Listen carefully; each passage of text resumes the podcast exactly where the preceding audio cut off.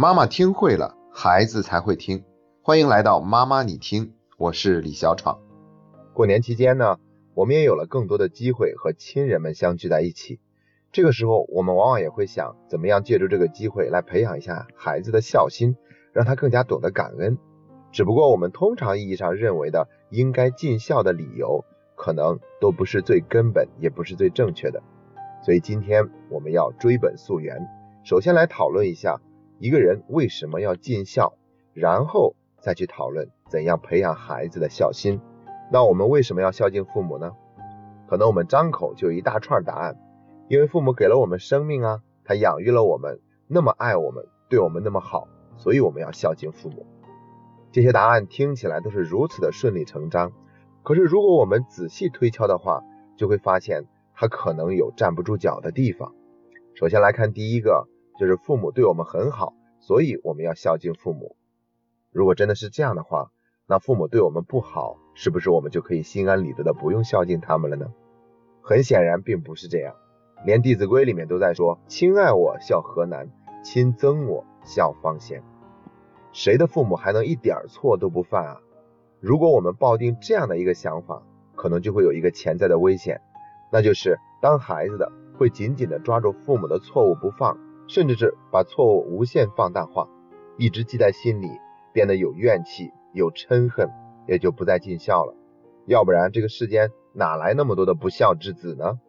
都是他们太把父母没做好的地方放在心里当回事儿，于是就再也启动不了自己的孝心了。那我们接下来看第二个答案，因为父母养育了我们，所以我们要孝敬他们，好像这份养育是一份莫大的恩情。如果是这样的话，那一个孤儿，他没有被父母养育过一天，是不是他就不需要孝敬自己的父母了？第二点和第一点的一个共同之处，那就是把父母养育我们、对我们好和有一天我们要孝敬父母变成了一种交换关系。这样的看法其实是太功利了。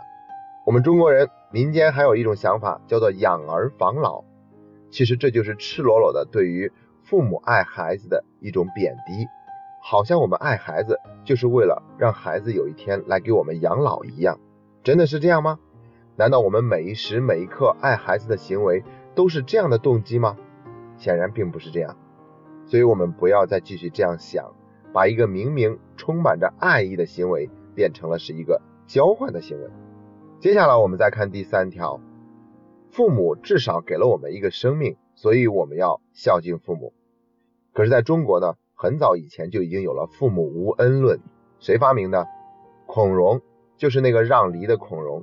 他说，父母生孩子只不过是他们情欲的副产品，并没有什么恩情可言。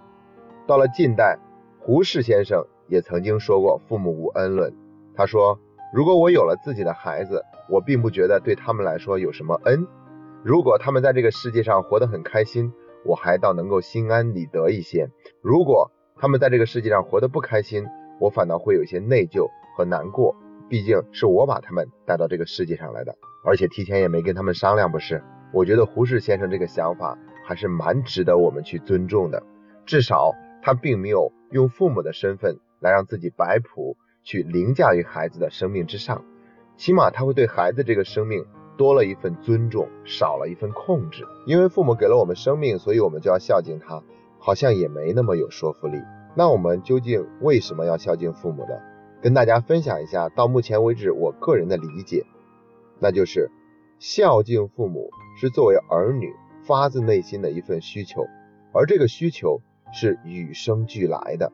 所以最需要孝心的不是父母，这首先是做儿女的一种需要。为什么这么讲呢？孟子曾经说过一句话：“虽不学而能，是为良能。”虽不学而知，是为良知。我们每个人生下来都带着一份与生俱来的对善的向往，对恶的回避。这个不需要学，我们内心原本就有，只需要我们唤醒那份良知。难道做儿女的就没有发自内心的愿意让自己的父母过得开心，活得健康快乐吗？我想这几乎是所有儿女发自内心共同的心愿，所以我才说孝敬父母。最根本的原因，这是儿女自己的需求，而这份需要呢，可能在每个人身上都有着不同程度的尘封，所以我们需要唤醒这份需要，那也就是我们要怎样激发一个人的孝心。那我们接下来讨论一下，怎么样做才能够让一个孩子更懂得感恩，更有孝心。首先，第一点呢，就是千万不要把孝作为一种责任去交到孩子手中，因为责任听起来往往是外界赋予的。如果孝不是发自本心，那有可能一个人他做的所有的孝敬父母的行为都是按照标准来的，但是却没有一份恭敬心在里面。这样的孝就只是做做样子，走走形式。甚至有很多的人会因为要尽孝而感觉委屈，产生了怨恨。他会觉得行孝是一种压力。显然，这样的孝并不是我们真正想要的。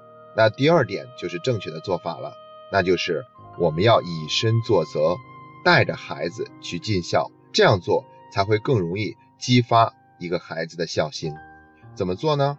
不要要求孩子来孝敬我们，而是带着孩子。我们一起去孝敬他的爷爷奶奶、姥姥姥爷，在这个过程中，孩子会看到我们是怎样对待自己的父母的，这对他来说就是一次非常好的身教。那孝敬也不仅仅是对自己的父母，还可以对自己的爷爷奶奶、姥姥姥爷都有一份孝心。所以，孩子跟着我们一起去做的时候，他就会有一种发自内心的喜悦感。特别是我们邀请他，要不要给爷爷奶奶、姥姥姥爷买一份什么礼物？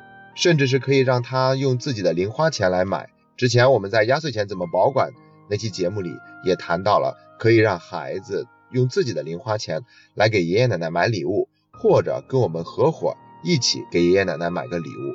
这些行为都会让一个孩子感受到孝的那份乐趣。同时，我们也要用一种恭敬虔诚的态度去对待孩子的爷爷奶奶、姥姥姥爷。那他同样。也会跟着我们一起学习，保持恭敬心去对待这些老人。一旦他学会了这些，有一天自然就会把这样的孝的行为用在我们的身上。今天的分享就到这里，感谢你那么爱学习。这是妈妈你听陪你走过的第二十八天。